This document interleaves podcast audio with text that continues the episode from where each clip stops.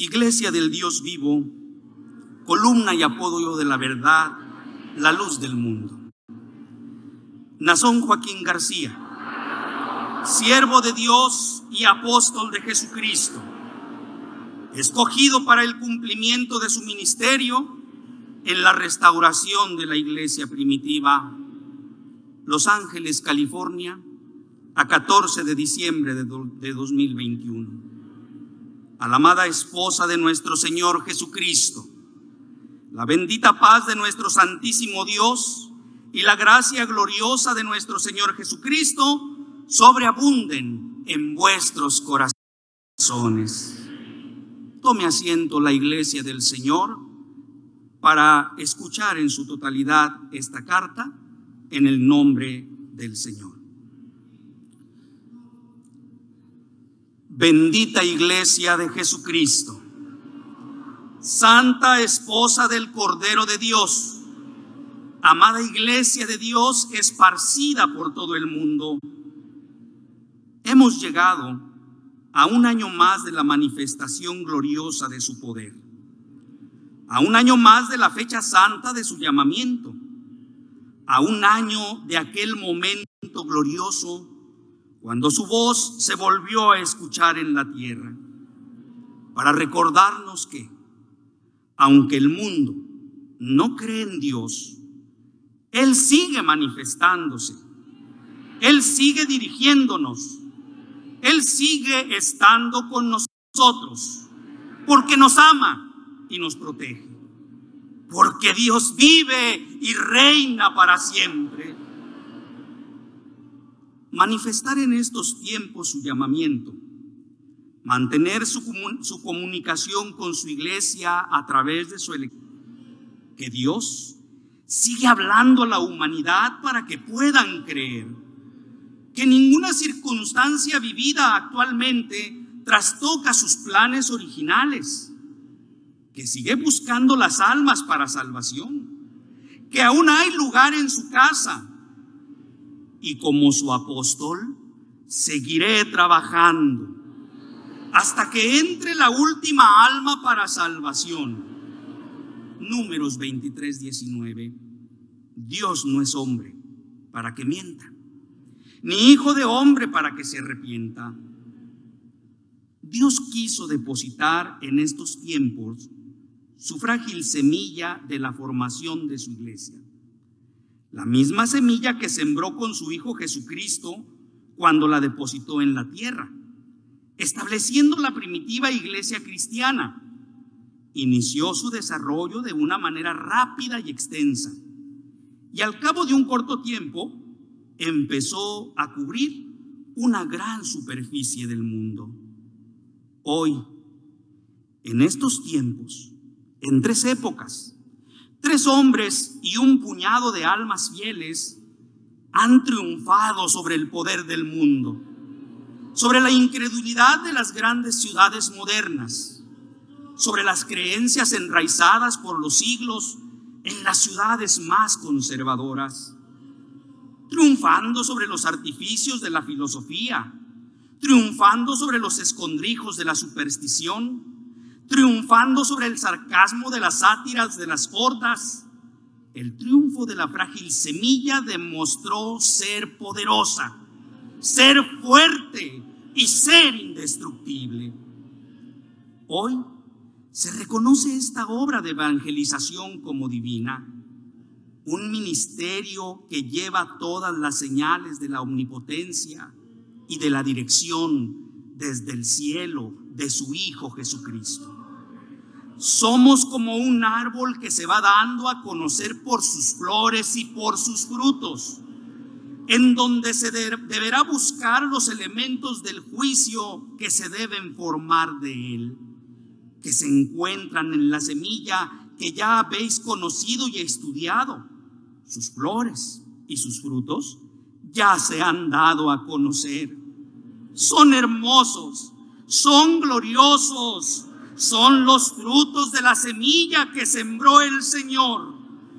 La débil planta se ha convertido en un robusto árbol y ha adquirido la fuerza de la fecundidad han llegado las aves del cielo y han hecho su nido.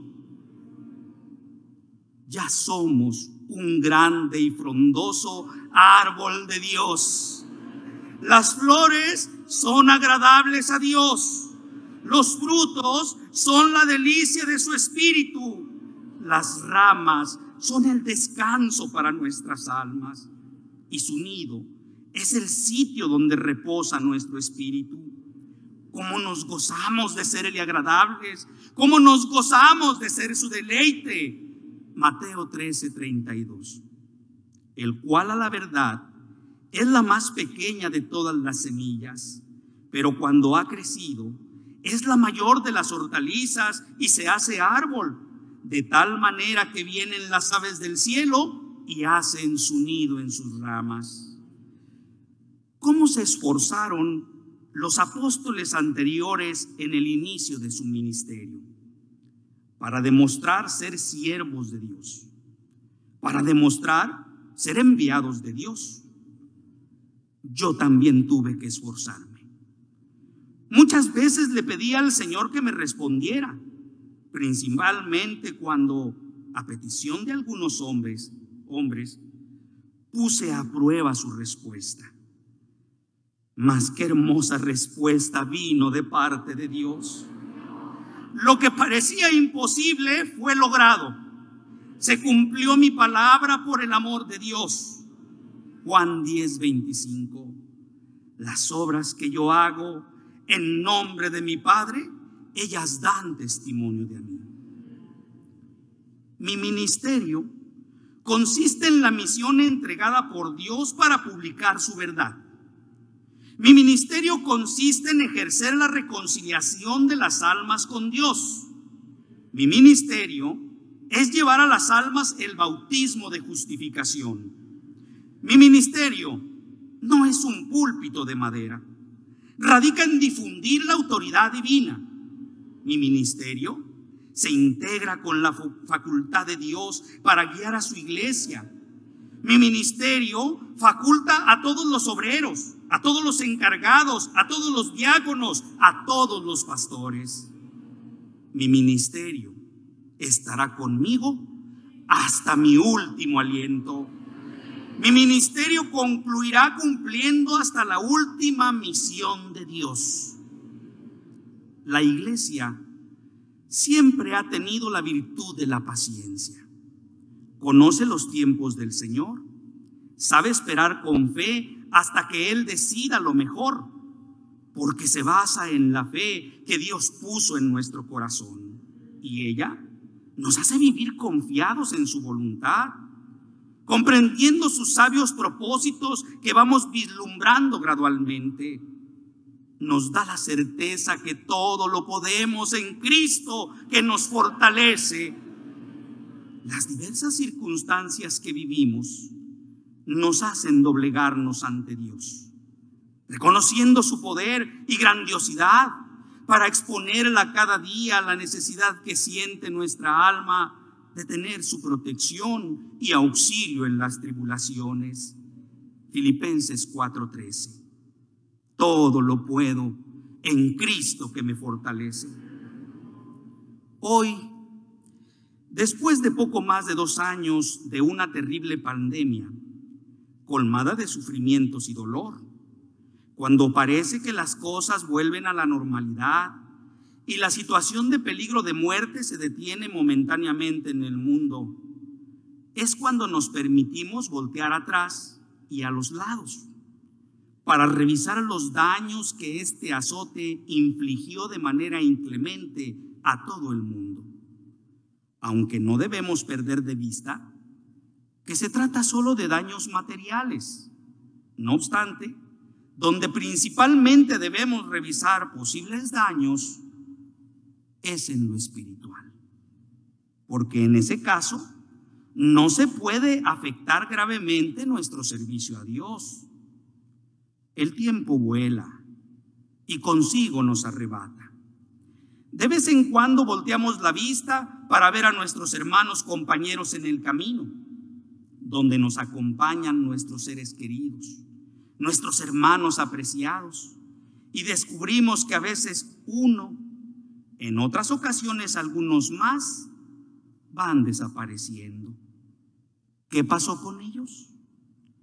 Fueron tomados por la misericordiosa fuerza del Dios único y universal. Hemos volteado a ver y no encontramos ya a nuestro hermano querido, pero una voz dice que está allá arriba, que lo ha recibido con mucho amor y él, feliz, goza de la paz eterna, diciendo que valió la pena el sufrimiento, valió la pena conservar la fe y la esperanza. Qué descanso, qué tranquilidad, qué cosas tan bellas para sus ojos espirituales estará disfrutando. No importa que el cuerpo haya sufrido, ahora se goza su alma. Segunda de Corintios 4:16. Por tanto, no desmayamos. Antes, aunque este nuestro hombre exterior se va desgastando, el interior, no obstante, se renueva de día en día. En la iglesia, tanto los ministros y los padres de familia han cuidado mucho de los jóvenes y de los niños, exponiendo la doctrina para infundir la necesidad de orar siempre, de cuidar nuestra fe, guardar nuestra identidad, ya que son momentos difíciles para la juventud y para la niñez que constantemente son acechados y en diferentes formas por nuestro enemigo Satanás. Recibí una carta en la que un joven hace de mi conocimiento que a través de los medios digitales personas negativas constantemente están ingresando a sus correos, a sus páginas, a los sitios de la juventud de la iglesia para que aprovechando las circunstancias que por mi situación está viviendo la iglesia, hacerles propuestas, invitaciones o simplemente mal aconsejarlos, argumentando que son libres para hacer el mal, que pueden hacer lo que ellos quieran, que se comporten como bien les plazca, que pueden consumir todo tipo de drogas para que experimenten cosas nuevas, para que conozcan el mundo, para que lo disfruten, invitándolos a hacerse adictos a las terribles drogas, llámese alcohol, cigarros o drogas duras, que acudan a antros de vicio y perversión, a donde se sienten, se sientan atraídos, promoviendo el libertinaje obsceno. Su principal argumento es no permanecer bajo la dirección de los padres de familia negarse a escuchar consejos de los ministros. Les dicen que son libres de decidir lo que quieran, que nadie debe importarles y que nadie tiene que imponerles nada. Pero ¿quiénes son los que os hacen estas ofertas? ¿Quiénes son los que os dan estos perversos consejos? ¿Son personas de buen testimonio? son maestros de la moralidad, son ejemplo de éxito en sus familias. Se hacen pasar como si en algún momento hubieran sido parte de nosotros, aunque realmente nunca lo fueron. Pero con inteligencia es importante conocer sus vidas. ¿Cuál ha sido el testimonio de éxito que han tenido por sus acciones? ¿Cuáles han sido sus logros? ¿Cuál ha sido su testimonio? ¿Cómo han vivido con su familia? Ahora los vemos exponer sus amarguras, exteriorizar sus frustraciones, descubriendo el dolor en el que siempre han vivido a causa de sus malas acciones, viviendo sin Dios y sin dirección y sin ninguna esperanza. Vidas frustradas. Solo motivados por el espíritu de Satanás que se opone a todo lo que Dios ha establecido para su iglesia, ligados al compromiso de Satanás, arrastrando a los más que se pueda detrás de ellos, para darles algo mejor de lo que tienen en la iglesia? De ninguna manera, para que a través de esos consejos ellos encuentren su felicidad. Jamás, ya que ni ellos son felices. Ellos son de los que dijo el Señor Jesucristo, guías de ciegos, que pretenden dirigir a otros a donde ni ellos ven ni conocen. Por eso caen en la desgracia, igual que los que ellos quieren guiar. Mateo 15, 14, dejadlos. Son ciegos, guías de ciegos. Y si el ciego guiare al ciego, ambos caerán en el hoyo. Tengo varias cartas que me han llegado de jóvenes que manifiestan su arrepentimiento por haber escuchado malos consejos, ya que después de llevar una vida disoluta por escucharlos, creyendo ingenuamente que solo sería un momento de diversión, sin medir las consecuencias, siendo incitados a embriagarse o a estar bajo la influencia de las drogas, pero regresando a la realidad, se encontraron solos, con la necesidad de buscar a Dios, con una gran carga de culpa por daños espirituales, económicos y sentimentales. Gracias a Dios, la mayoría ha vuelto a la iglesia. Y aprovecho para dirigirme no únicamente a la iglesia, sino muy especialmente a los hermanos encargados, no solamente a la membresía, sino también a todos los ministros en todos sus niveles. Nosotros también somos seres humanos. Y como seres humanos también tenemos que entender que fueron casi dos años de confinamiento, muy difíciles. Los niños y los jóvenes tuvieron, como todos, la necesidad de estar encerrados en sus hogares. Y aunque necesitaban salir a la calle a hacer ejercicio, a convivir con sus amigos, debieron someterse a las reglas de la sana distancia y al confinamiento. Todo ello influyó en su carácter, en su relación familiar, en su desempeño personal, en su desempeño escolar.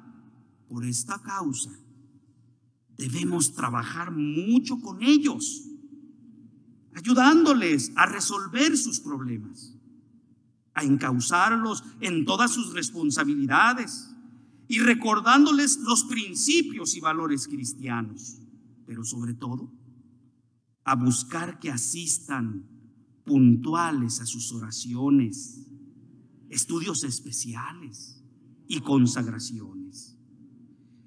La asistencia al templo representa la oportunidad de despejar su mente, de poner paz en su alma, de convivir con personas de su edad, de intercambiar importantes conocimientos de la, de la escritura sagrada. Es un desahogo que permite incluso algunos beneficios mentales y físicos.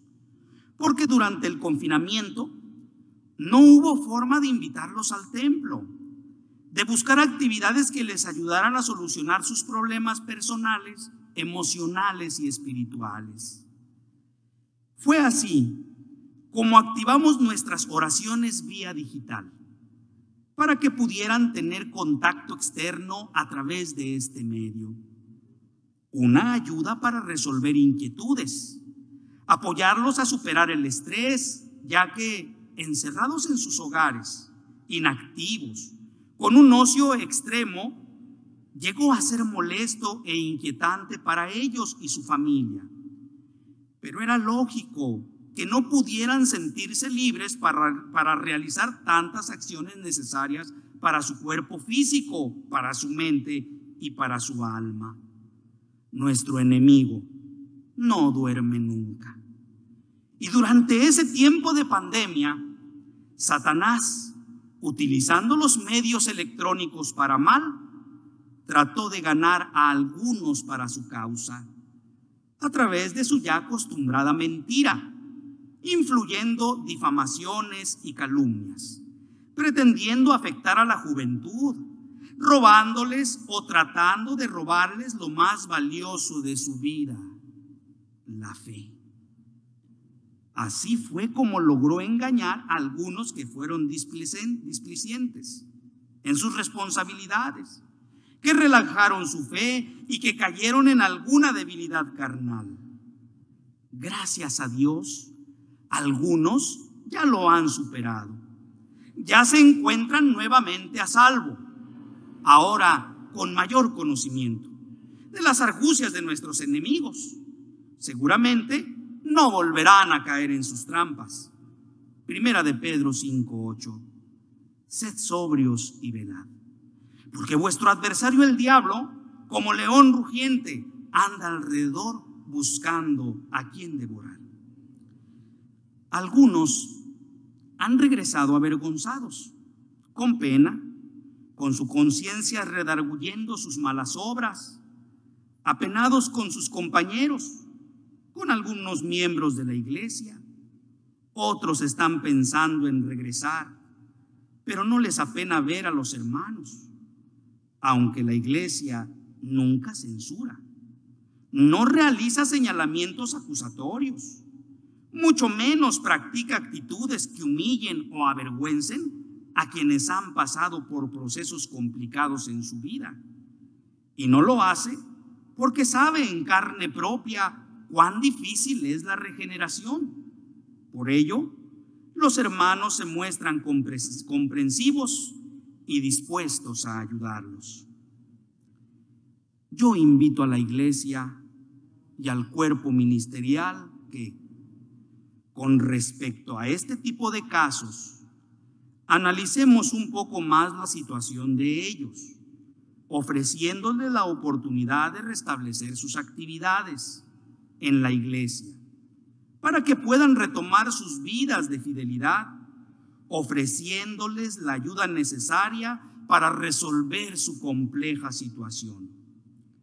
Nuestros principios y valores cristianos nos impiden por convicción asumir actitudes de burla, miradas humillantes o desplantes de soberbia para humillar, denigrar dejar y o dañar la libre conciencia de las personas.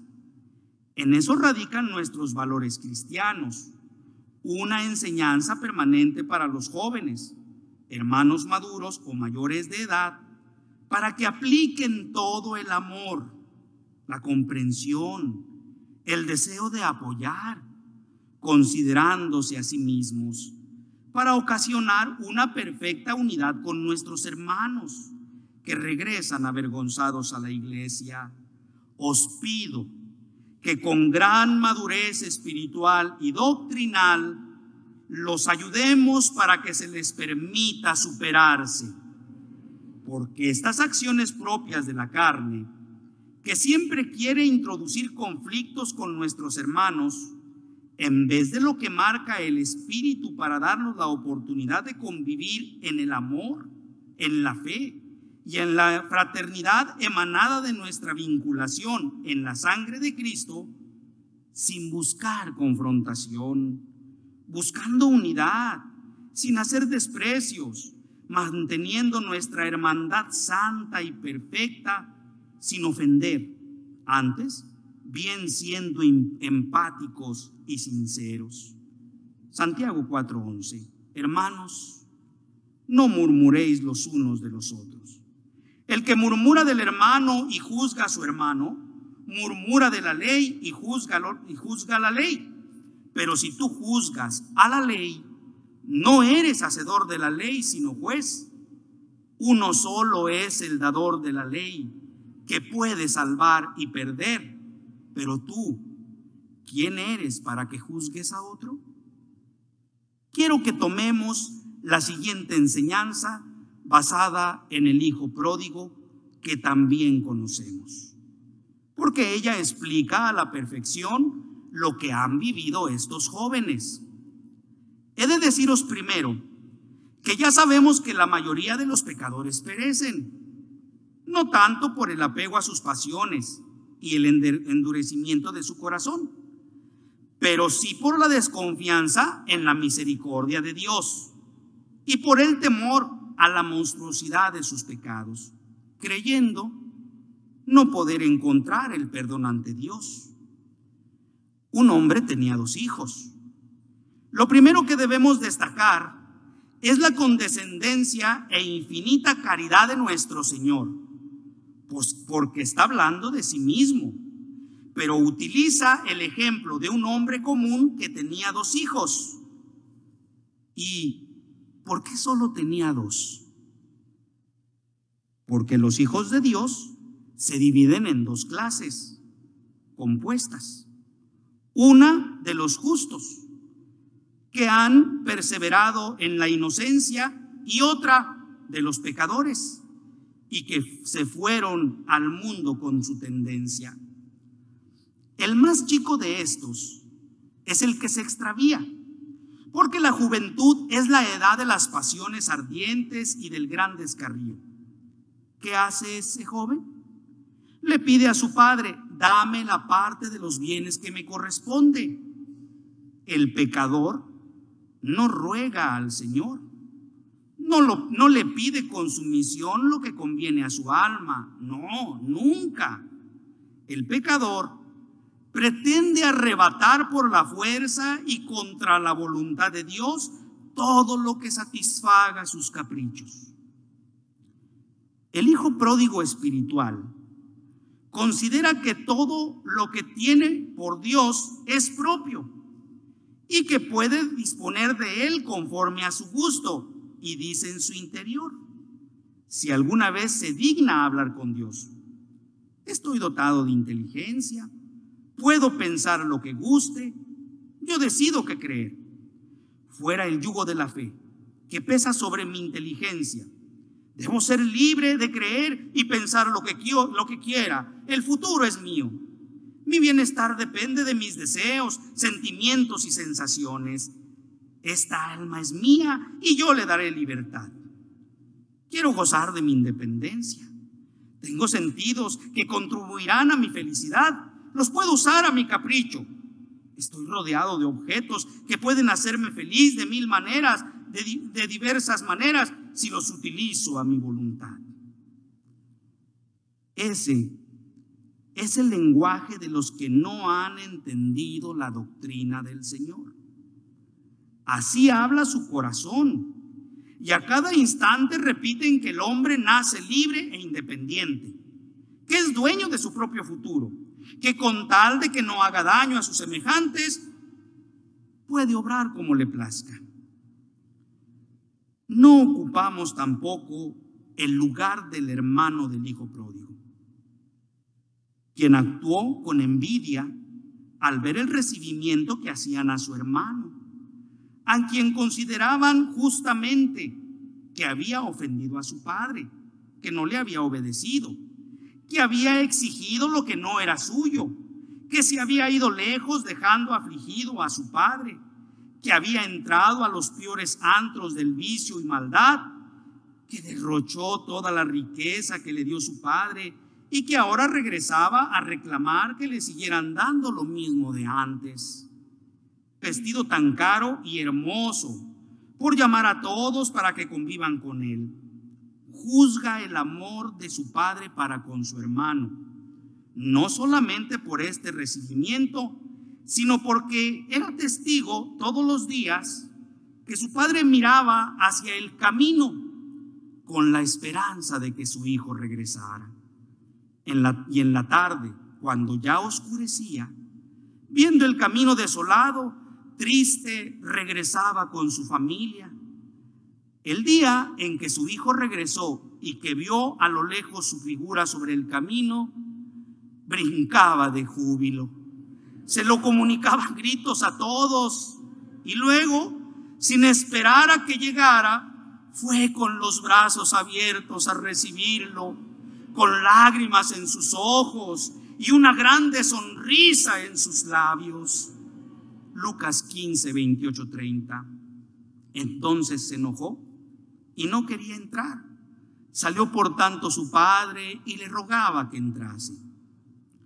Pedro el padre le habló de una manera amorosa a su hijo y le recordó que el mismo día que le dio riquezas al hijo pródigo, también a él le entregó la misma cantidad, que además con él siempre se veía comiendo a la mesa, en la mesa, que siempre estaba a su lado para brindarle su apoyo y su amor, que lo quería igual que aquel hijo pródigo y que con él se consolaba en los momentos de aflicción. Pero este tu hermano que era muerto ha revivido. Lucas 15, 31. Él entonces le dijo, hijo, tú siempre estás conmigo y todas mis cosas son tuyas. Así también ocurre con nosotros en este tiempo. Por lo que le pido a la iglesia que desterremos los más mínimos prejuicios para que recibamos a los hermanos que se fueron al mundo, pero arrepentidos quieren regresar. ¿Os estoy enseñando a ser condescendientes con los pecados de los hermanos? No, de ninguna manera.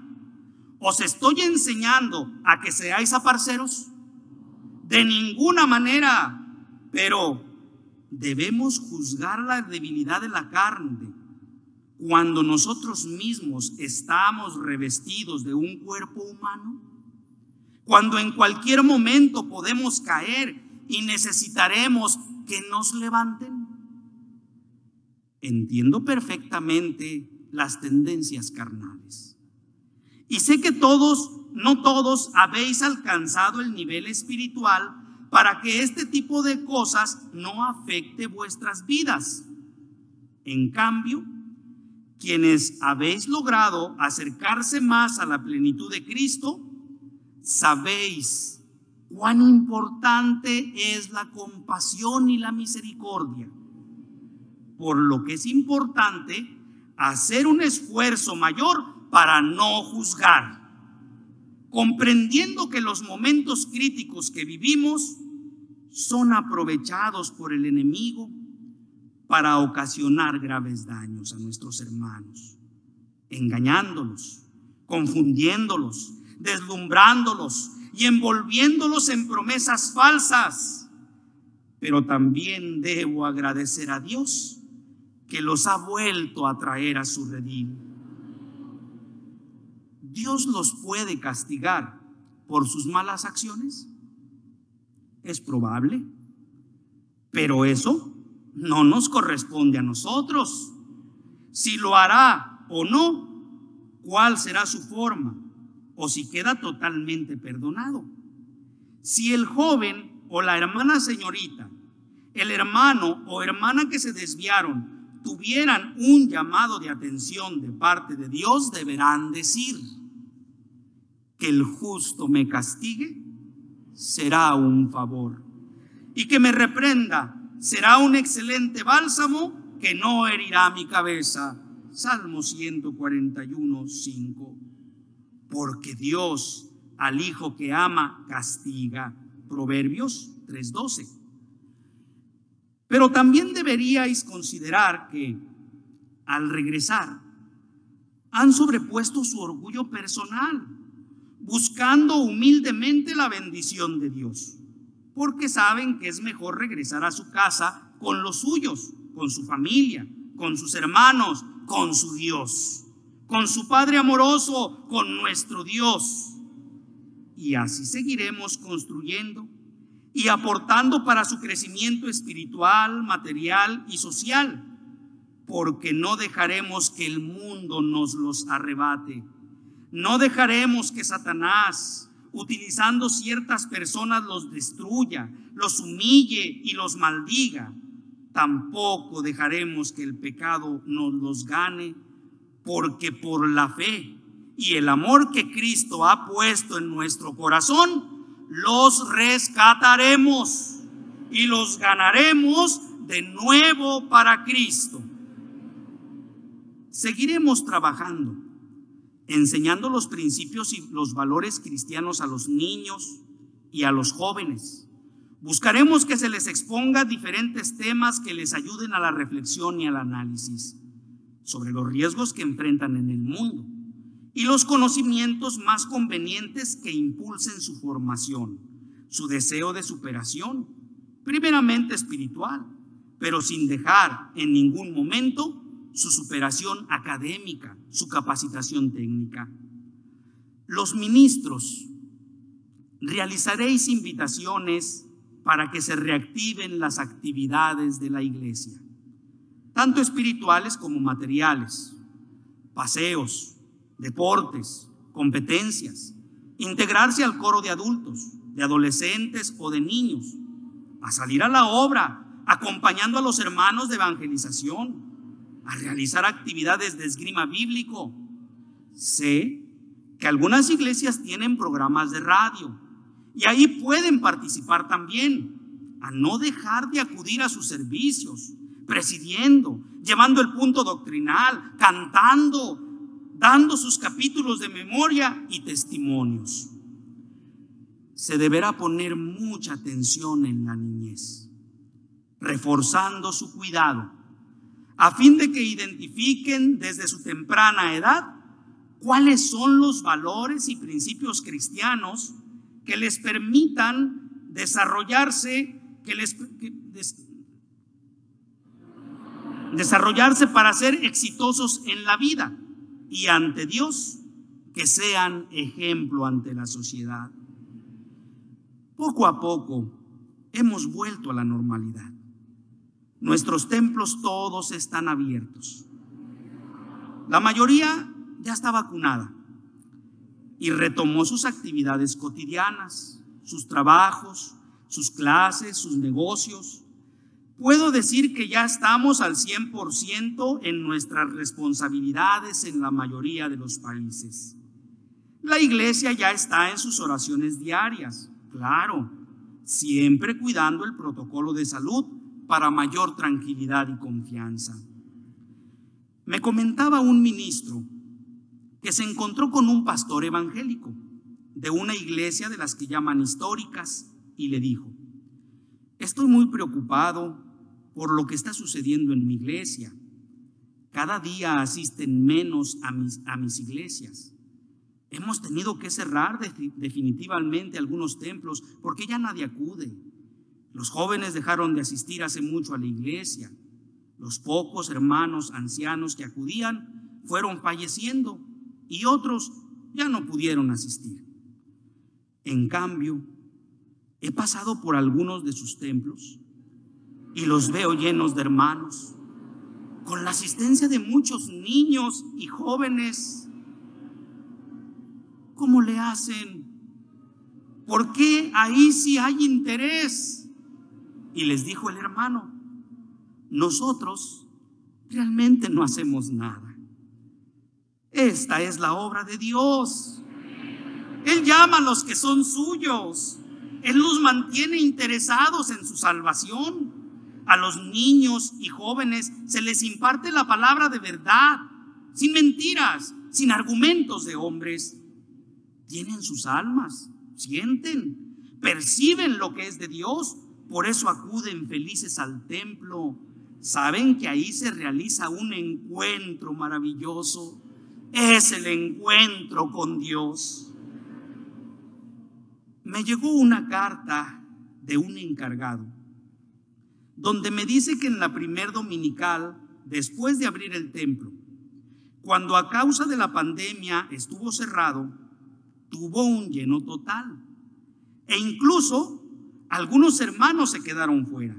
Ese día llegaron muchas visitas para acompañarlos en la dominical me comenta que al terminar la escuela dominical, el coro entonó una alabanza que dice, con gran gozo y placer nos volvemos hoy a ver.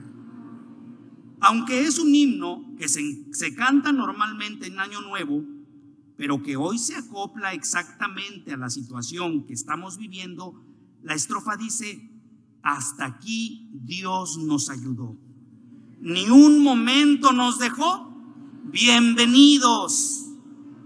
Me hizo conmoverme y estremecerme hasta derramar mis lágrimas.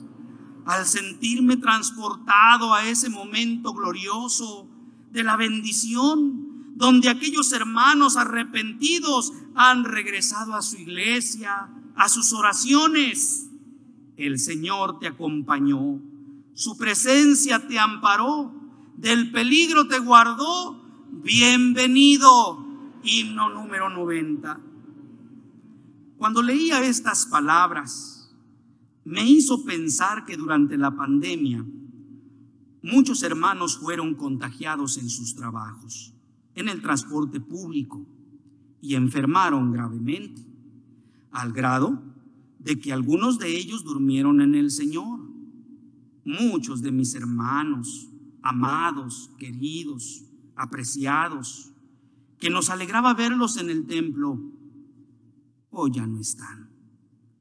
Ya no los volveremos a ver. Pero les, recuerdo a sus familiares y a los hermanos de la iglesia que estos hermanos no se han perdido. Sí, durmieron en los brazos del Señor.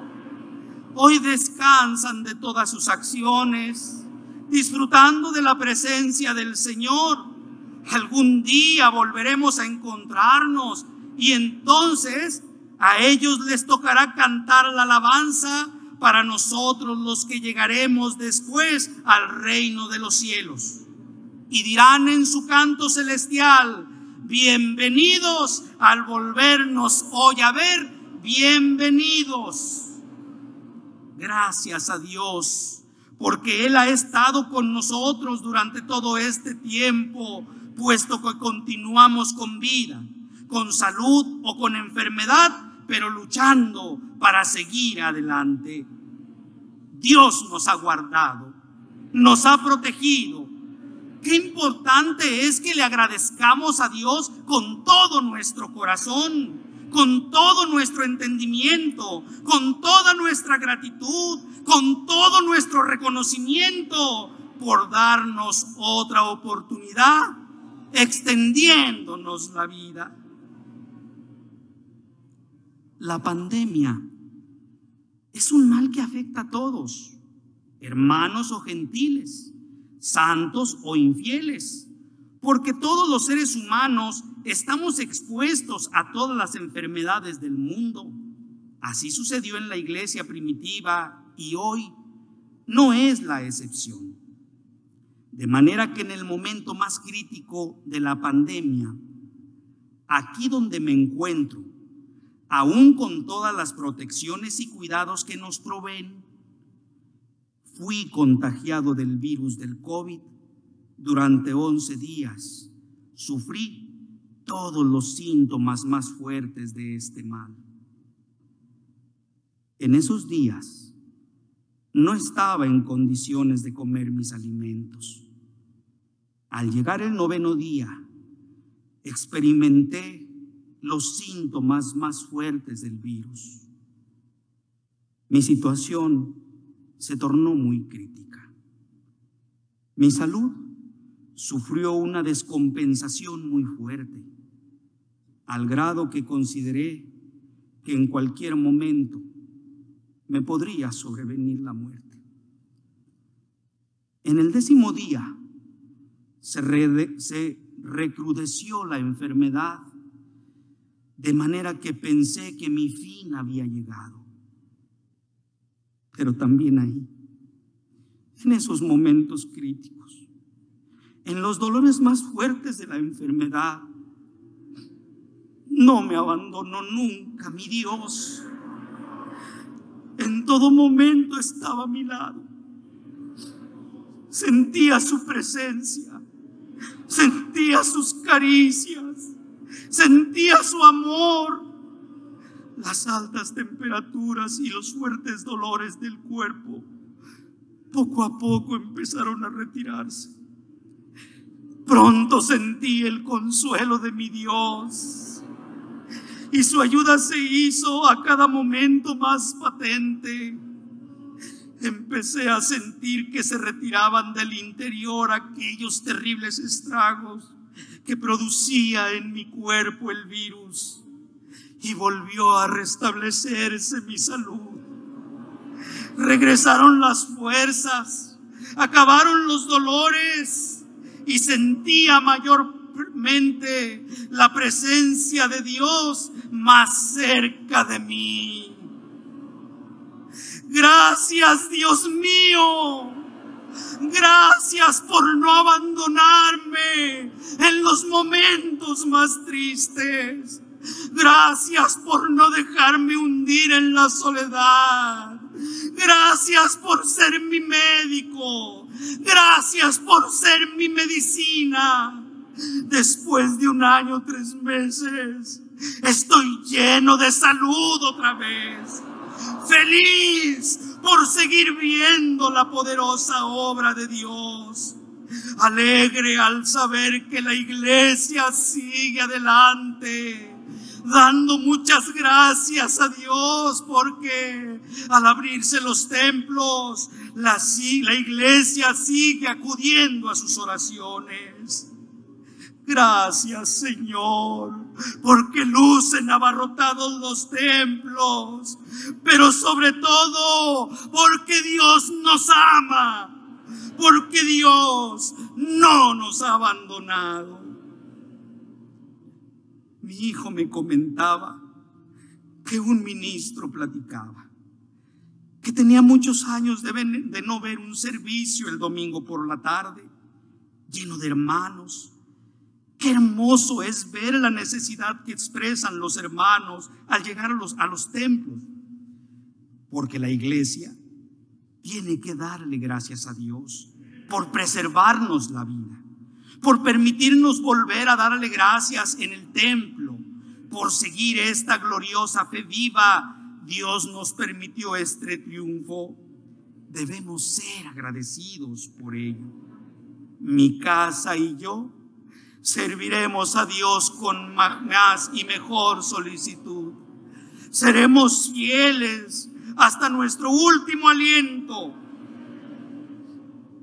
No juzgo a quien tropezó. No juzgo a quien se apartó un poco de nosotros. Si hoy están de regreso entre nosotros, con sinceridad y verdad, mi mano es la primera que se extiende hacia ellos para deciros, apoyaos en mí. Puedo ser vuestro apoyo, seré vuestro sostén, aunque me veas aquí sufriendo, aunque veas que sigo con mi tribulación. Pero mi Dios siempre ha estado conmigo porque nunca he dudado de mi Dios ni de mi Salvador Jesucristo. Hoy más que nunca estoy firme, agradecido, comprometido por cuanto me ha ayudado en este lugar. Un ministro me dice que Dios le permitió visitar unas iglesias diarias de que todas las iglesias manifestaran mucho ánimo y fervor, con fe y con firmeza para seguir adelante. Sus oraciones y servicios se desarrollaban muy hermosos. Y no solamente esto ocurre con los hermanos de la iglesia, también lo, lo pudo comprobar con los ministros de la iglesia, contentos, con fe, llenos de ánimo, dispuestos para toda buena obra, expresando con lágrimas su deseo de seguir adelante, de seguir el trabajo de evangelización, de luchar por el crecimiento de la obra de Dios, ahora con más fuerza que antes, sabiendo que los triunfos y las victorias seguirán llegando como antes, ya que esta es la promesa que Dios nos ha dado. Mi hija me dio un testimonio muy bonito, sucedido en una de las consagraciones que realizamos a diario en todo el mundo, a las 8 de la noche. Durante una oración, escuchó a un hermano clamando en voz alta, llorando con mucho sentimiento, empapado su rostro en lágrimas, expresándose con mucho dolor, pero también sus denotaban una combinación de amor y confianza. satisfecho de sentir que su oración estaba siendo escuchada, pero más aún que estaba siendo contestada. Qué bella y sentida oración. Por su expresión corporal y espiritual, eran hermosas. No menos conmovedoras eran las palabras que le expresaba a Dios, clamando ayuda por el siervo de Dios, diciendo que era el único que nos puede ayudar. Este hermano y su oración llena de sentir me estremeció hasta lo más profundo de mi ser, porque sé que la iglesia comparte este dolor en mi causa, llevando la afrenta y burlas de quienes nos odian, quienes los ofenden y atacan incluso físicamente. Eso a mí me duele mucho y me hace recordar el Salmo 69, 6. No sean avergonzados por causa mía los que en ti confían. Oh Señor Jehová de los ejércitos, no sean confundidos por mí los que te buscan oh Dios de Israel. Una de las peticiones que yo repito mucho en mis oraciones es precisamente este versículo 6. Le pido a Dios que su iglesia no siga sufriendo esta afrenta por mi causa. Que no sean confundidos por esta tribulación, porque a mí me duele mucho que lo padezcan ya que soy yo el que a través del ministerio que Dios me ha dado, proveo o debo proveer protección, cuidado y consuelo. Dios os pague por sentir ese amor y reconocimiento espiritual que Dios ha puesto en vuestros corazones por mí. Y aunque esas palabras me dolieron mucho, también me dieron mucha alegría pues manifiesta precisamente dicho amor y reconocimiento espiritual hacia la elección. Quiero que sepáis que siento cada palabra, cada petición, cada lágrima que derrama, que derraman la siento en mi corazón y espero que Dios os haga sentir a toda la iglesia mi amor mis oraciones, mis palabras, mis lágrimas que siempre elevo en favor de vosotros. Durante los servicios hemos escuchado testimonios y expresiones de fe, de reconocimiento y confianza en Dios. Sabedores de que somos hijos de Dios, y tenemos a nuestro alcance todas las herramientas necesarias para vivir con gratitud a Dios y a su Hijo Jesucristo. Los más firmes seremos los primeros en auxiliar a los que estuvieron debilitados. Los impulsaremos a seguir adelante porque es lo mejor que nos puede pasar en la vida. Y aunque el enemigo haya querido debilitarnos a través de las artimañas del mundo, o a través del odio expresado contra mí, los corazones nobles de alma sincera a Dios serán ayudados por nosotros.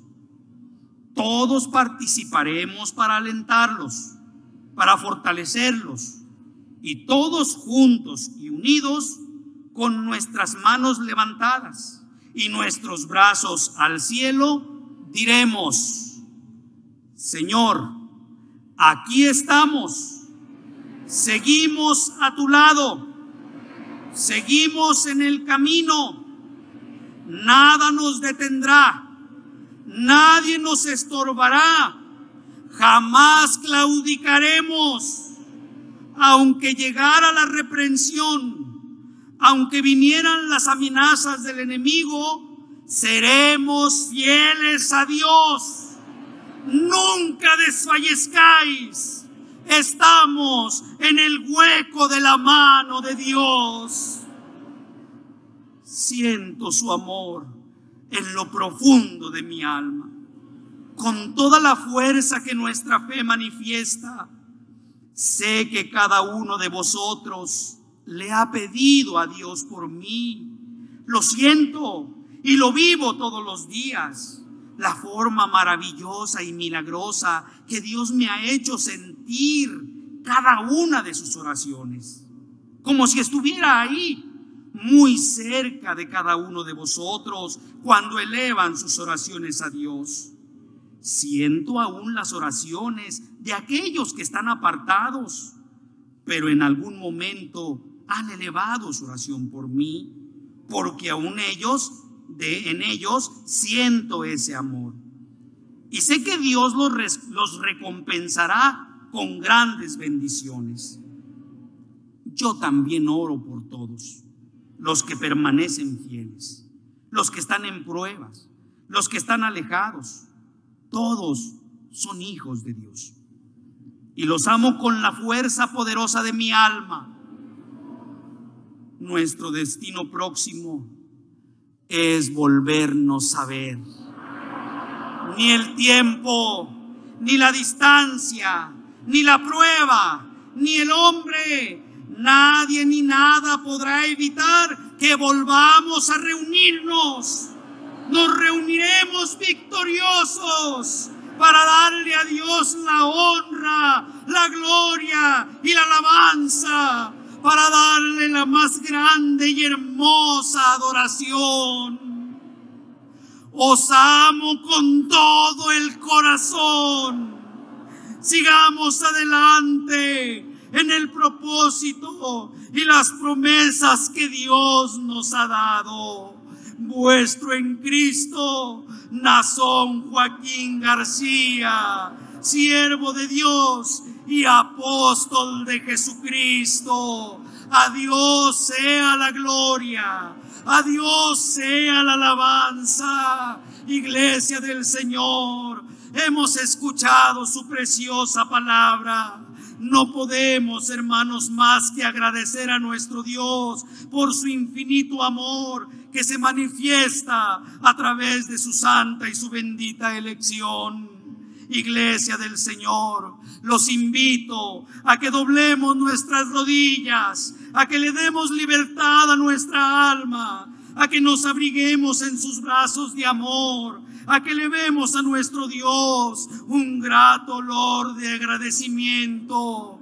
Iglesia del Señor, no callemos su favor, el Dios es el Dios fuerte, es nuestro Dios, el Dios todopoderoso, el creador del cielo, el creador de la tierra. Adoremos al Señor por todo el amor, hermanos, recibido desde el norte hasta el sur de nuestro país, del oriente hasta el occidente, en todos los países del Caribe. Digamos que es grande nuestro Dios y que es grande su nombre. Arropémonos, hermanos, en su regazo, iglesia del Señor.